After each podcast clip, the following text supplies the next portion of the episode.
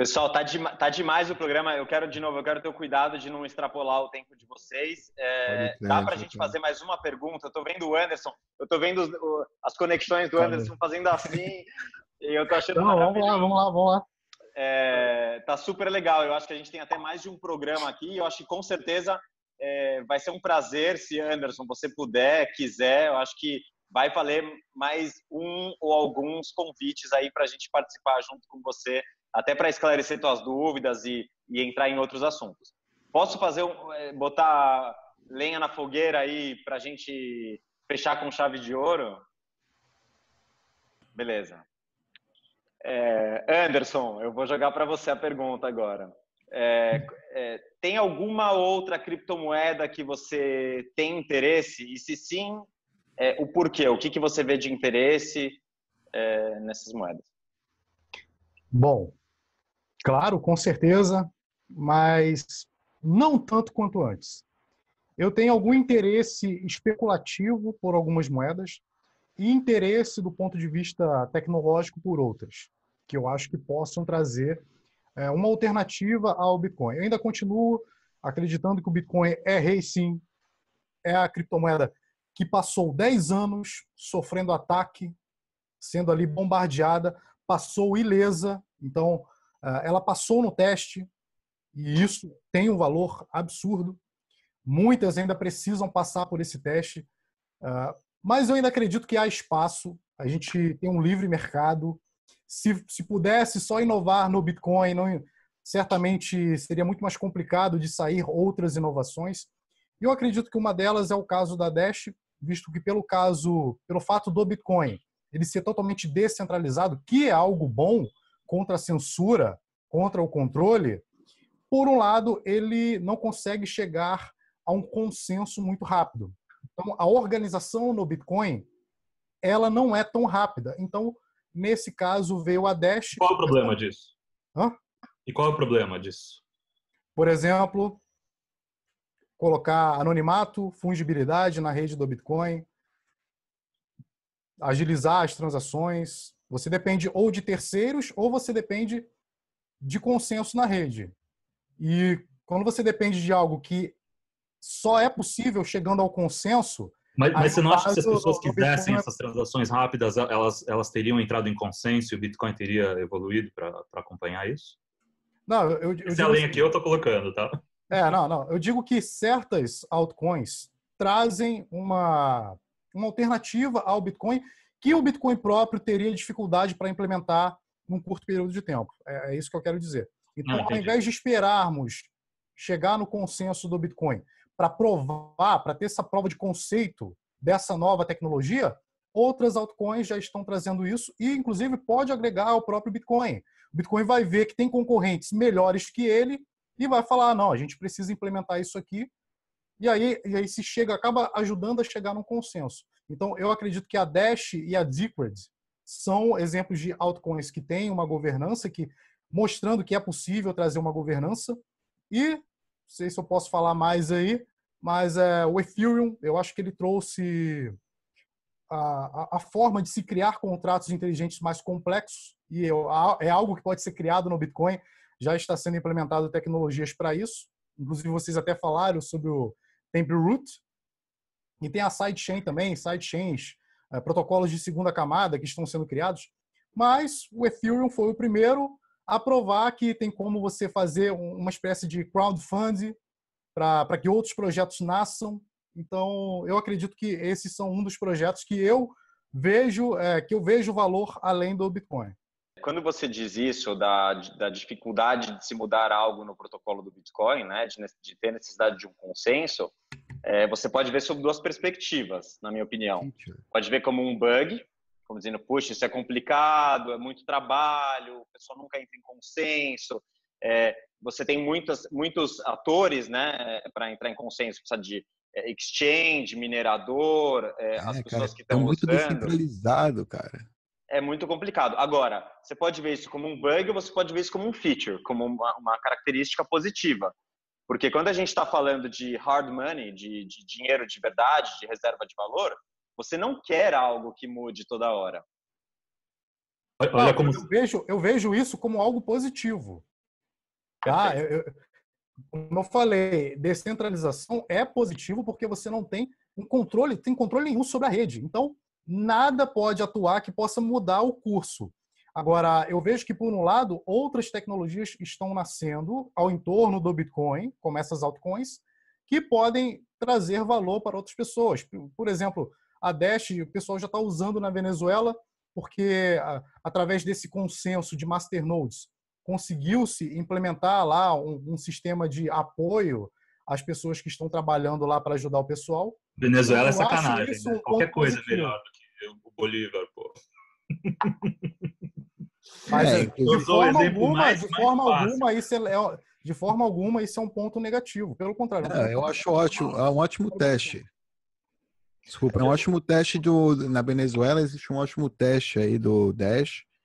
É, inclusive como uma empresa americana, Dash é uma empresa americana, os developers estando atuando na Venezuela. Ou seja, é, vai ser interessante como vai ser lidado do ponto de vista legal quando é, começarem a pensar do ponto de vista legal quais são as implicações de uma empresa americana atuando no, território venezuelano.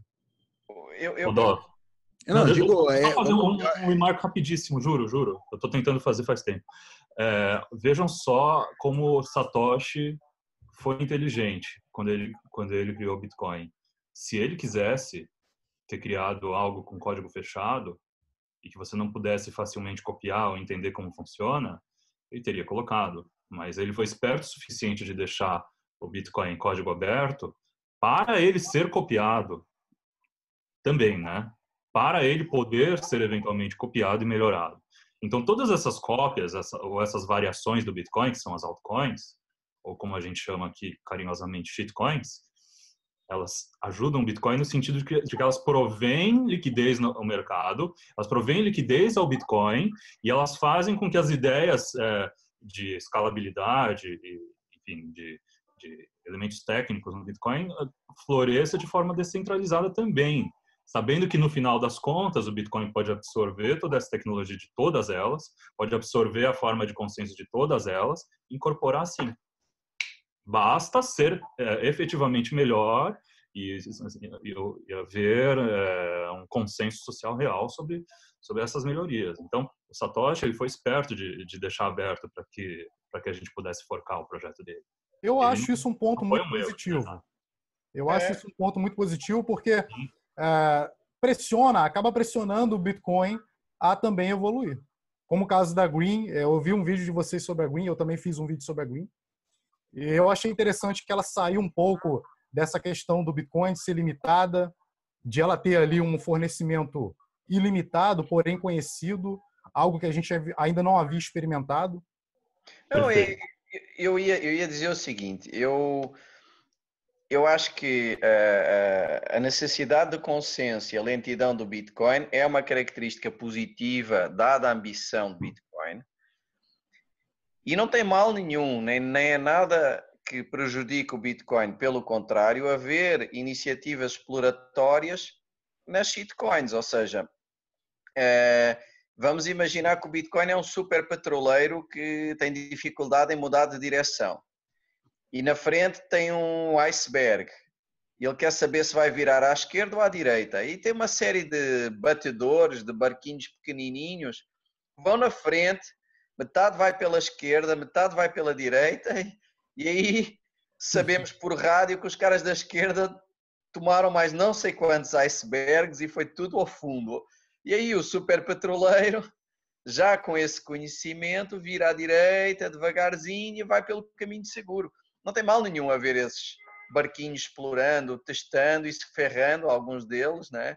É saudável, é bom, e acho que até faz parte do ecossistema isso. Né? o Bitcoin tanto pode incorporar, como pode descartar, eh, ou como pode ser incorporado lateralmente, uma sidechain, uma coisa assim, alguma dessas ideias. Então é ótimo. É... Cara, essa foi a melhor analogia que eu, que eu já ouvi. Essa foi a analogia mais simples e direta que eu, que eu já ouvi. É, os barquinhos nunca, nunca, nunca serão petroleiros. Mas fazem falta, fazem falta. Mas pode ajudar mas pode, mas ajudar, ajudar o Bitcoin a tomar uma direção melhor. E as pessoas dão valor a isso. Sim. Assim, ser maximalista não é achar que o Bitcoin tem que, tem que matar todas as outras moedas. É saber que as outras moedas vão morrer por causa do Bitcoin. Entendeu? E não, não, não achar que elas não devem existir ou que não vão mais é, começar a, a, inventar coisas novas. Elas vão. Eu acho que tem Bitcoin maximalista e extremista. Tem gente que é extremista, que não pode ouvir falar de mais nada. É, mas a pessoa que é extremista nesse sentido, ela foge da realidade. A realidade é, as altcoins já existem e elas não têm como deixar de existir. E, e, o pessoal que não, não entende o maximalismo, eles não entendem que o Bitcoin já existe e que não tem como deixar de existir. Então são essas duas coisas que, que as pessoas tentam é, alterar a realidade para caber no discurso delas, mas não, não muda. Então, as altcoins continuam existindo, o Bitcoin continua existindo, mas uma coisa não tem nada a ver com a outra. Caramba, é, são visões, são, são visões diferentes, é, Anderson. Acho que uma coisa, é, como o exemplo que o Becas deu, é entender que existem outras, outros experimentos, e esse exemplo do barquinho é perfeito, é, e, que, e que eventualmente metade desses barquinhos que foram pela direita vão afundar, e a outra metade que foi pela esquerda vai afundar mais para frente no próximo iceberg é saber que eventualmente essas, essas, essa, esses experimentos eles vão ter um fim é, e, que, e que o que vai manter o seu valor é o Bitcoin. Outra coisa é achar que as altcoins, é, o que pode surgir uma altcoin que venha substituir o Bitcoin. É, mas ainda que venha a ser o próximo Bitcoin. Ainda há, um, ainda há um terceiro conjunto. Né? Há os que morrem, há os que acham que vão ser Bitcoin e nunca vão ser, mas há os que sabem que vão ser sempre um barquinho e não vai ao fundo. É um barquinho, eles, eles ganham alguma especificidade, eh, encontram algum nicho, não querem ser o super petroleiro, mas vão sim sobreviver. Não sei, eu acredito que é possível haver aí alguns pequenininhos para coisas muito específicas, não é? O mercado de barquinhos sempre existe, né? O mercado de, de canoa, mercado de caiaque, tá aí. Né? Existe mercado, ele é minúsculo, mas está aí. E é, o, o que o, o, os barquinhos fazem são oferecer ideias para o petroleiro é, digamos assim ah o petroleiro vê que o barquinho lá da lá da frente tem um leme que vira o barco maravilhosamente bem que o petroleiro faz ele tenta desenvolver uma tecnologia de leme para o leme funcionar melhor e ele não depender do barquinho que está lá na frente o que, o que não pode acontecer é o barquinho ser promovido a, petroleiro, porque ele não vai ter onde carregar todo o petróleo que precisa. Eu acho, eu acredito que nisso, nisso eu discordo de vocês. Eu acredito que estamos em um livre mercado no qual esse barquinho ele pode evoluir. Eu acho que ele pode ser mais rápido, eu acho que ele, ele pode chegar do outro lado da margem. Ele é, ele é, ele já faz isso. Ele já faz isso. Só que as pessoas, elas precisam do petróleo, elas não precisam é, de barco, entendeu? Elas querem mas petróleo. Mas ele pode dar 100 viagens, pode dar 100 voltas. É, mas um barquinho que dá 100 voltas ou um barcão que dá uma volta, você vai falar, qual, qual que é melhor? Deixa eu ir com o barcão, porque o barcão até hoje funcionou, entendeu? Eu acho que assim, eu acho que tem espaço para todo mundo inovar, já que esse espaço é um livre mercado, é aberto, totalmente descentralizado. E eu não sei do, do dia de amanhã. Então, assim, eu sou sempre aberto para toda nova tecnologia. Uh, assim, eu acredito que o Bitcoin está na frente, sim, pelo fato dele ter sido o mais testado. Mas eu, eu penso, pelo menos eu penso dessa forma, que o Bitcoin ele ainda atingiu poucas pessoas.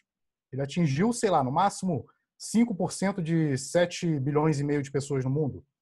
Então, ele precisa ainda ser muito testado e há a possibilidade de sair uma nova tecnologia que venha a ser mais testada do que o Bitcoin pelo restante dos 95% da população do mundo. Então, eu acredito, assim, eu ainda não me sinto, é, digamos assim, confortável de falar que o Bitcoin vá continuar reinando. Eu acredito que por ser um livre mercado, podemos ver aí uma surpresa no futuro. Então, por isso que eu sou sempre aberto a novas tecnologias. Para você ter uma ideia, 80%... Você está na fronteira. Eu, eu, sinto que você está bem na fronteira entre o, o, que é, o que é e o que não é. Porque algumas coisas que você fala fazem sentido, só que você não está não tá levando em consideração que no mundo real as pessoas fazem é, escolhas com base na, na no, no, caminho mais fácil, entendeu? As pessoas não. É, imagina o seguinte: para outra moeda é, tomar o lugar do Bitcoin, todo todo o mercado do Bitcoin teria que concordar que essa moeda é, é melhor do que o Bitcoin, entendeu? Mas você acha que isso não é possível? é mais fácil o Bitcoin incorporar a tecnologia da outra moeda do que o do que todo o mercado sair do, do network effect do Bitcoin e ir para essa outra moeda. Eu, Mas eu é acho, tá. e se ele não e se ele é não puder incorporar essa nova tecnologia? Por que se for criado algo novo? Eu acho, Como, eu acho por é exemplo, é a fibra ótica tomou o lugar da DSL. Porque não é uma questão de, tem um tecnologia. Efeito enorme, é uma questão de tecnologia. E é aí veio de... a fibra ótica. E substituiu a DSL. Deixa, deixa eu só eu colocar um ponto aí, que eu acho que é possível é, com, em duas possibilidades na minha cabeça, assim, pensando rápido. Que seria uma seria um ataque especulativo, é, que, que viria por parte de bancos ou de governo com liquidez ilimitada para tentar criar uma situação onde as pessoas acham que outra moeda está é, ganhando no livre mercado, entre aspas. É um livre mercado que a gente tem quando ele está baseado em moedas de valor duro. Quando a gente está falando em dólares no livre mercado, do coin market cap, do caramba, é muito difícil você. Você está misturando. Você está misturando o valor em fiat com valor. É, valor em fiat, com valor real, mas o que a gente, o que a gente usa hoje para medir valor? Dólar. E o dólar ele tem valor? Não, ele tem valor tem valor na no nosso consciência social, tal, tem. A gente pode chegar a fazer que uma moeda controlada por é, instituições governamentais, super centralizada e censurável, tenha mais valor que o Bitcoin? Pode. Pode. Pode. Tendo a, o, o ataque estatal, o ataque especulativo, a gente tem essa possibilidade. Ela vai ser melhor que o Bitcoin? Não, não vai ser melhor que o Bitcoin. Ela vai ser mais cara, vai ser é, talvez a, a, a é, é que o conceito de melhor confunde as pessoas. O melhor não é não, não quer dizer melhor tecnologicamente, quer dizer melhor em termos de consenso, em termos de maior. O mercado consenso. ele tá a gente o livre mercado a gente não conhece nenhum livre mercado. O primeiro livre mercado talvez que a gente esteja vendo em prática é esse mercado de shitcoins, que é bastante interessante. Eu, eu vejo tipo toda a parte de shitcoin, altcoins, cripto, caramba como uma coisa bacana, cara. Eu comecei minha jornada com com Bitcoin, confessões de um shitcoiner aqui para você. Minha, minha, jornada era tipo muitas muitas criptomoedas, olhando todas as, as alternativas diferentes. Você vê que no começo, inclusive na Mount Gox, por exemplo, MT Gox, é, era Magic the Gathering, online é, é, exchange, né? Tipo, é um, é um grande MMO, né, que a gente está vivendo aí na internet agora, um Massive Multiplayer Online Trading Game. Todo mundo querendo, é, usando as, as, as tabelas, vendo, analisando os gráficos, fazendo análise técnica, tentando predizer o futuro, fazendo jogos, combinando com, com grupos, criando é, é, estratégias, é, enfim, é um grande jogo que está rolando na internet agora e é, e é interessante, me, me, me, me, cativou por um tempo. Também as figuras que, que estão aí, né? Os, os market makers, o caramba. Enfim, mas são, mas é, é um jogo. Eu vejo como um grande jogo e não vejo que, no, que existe realmente é, desenvolvimento aí muito diferente do Bitcoin. A grande maioria das moedas, por mais revolucionárias, entre aspas, que sejam, ainda são baseadas no Bitcoin. E tudo, desde a interface, a parte tipo uso de endereço, uso de, ou seja, é, não, não, não, não existe muita inovação nas outras moedas, é, pelo menos até hoje. Pode eh, vir a existir outra, sim. Não sei se é isso que vai cativar mais o mercado. O mercado não, acho que não vai. A única coisa que talvez cativaria mais o mercado seria é, a única, coisa que, a única coisa que cativa o mercado é a especulação. O Carneiro falar, eu fazer. Use dólar, use real, use a minha moeda, criptomoeda estatal. Talvez isso pudesse funcionar. Talvez. É. isso, isso não faz com que o consenso do Bitcoin mude. Não, não, não. Concordo, ao contrário, só fortalece. É, então, é, deixar um recado para quem está assistindo a gente. Não é uma questão de tecnologia. Se as, se as pessoas concordassem que, concordassem que Bitcoin é um livro e cada página desse livro é, tem um, um, valor específico, ele é o Bitcoin acabou. Não é porque o livro é menos tecnológico do que o e-book, ou enfim, qualquer outra comparação esdrúxula que vocês quiserem fazer, que não é por isso que é, ele é necessariamente melhor. O melhor é o que o, o, consenso social diz que é. E às vezes ele pode até ser pior tecnicamente, mas não é por isso que ele é pior. Ele é, ele é melhor como consenso. E dinheiro é isso, dinheiro é consenso. Quando você fala isso, Alan, é, para mim a analogia que, que vem muito fácil são é, outras unidades de medida. Uma régua, sabe?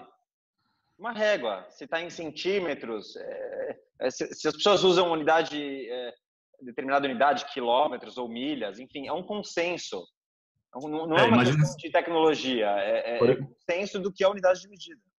É, se aqui nos Estados Unidos a gente usa polegadas, mas não quer dizer que polegada é melhor. É uma forma de medir, todo mundo conhece, é, funciona, vai, você não vai ter problemas é, de precisão, só que você vai, vai sofrer um custo de conversão se você quiser usar essa unidade de medida em outro lugar. E esse custo de conversão, é, se a pessoa que, que mora na, na América do Sul, por exemplo, está usando centímetros, ele não tem por que adotar a, a polegada para depois voltar para o centímetro para retraduzir.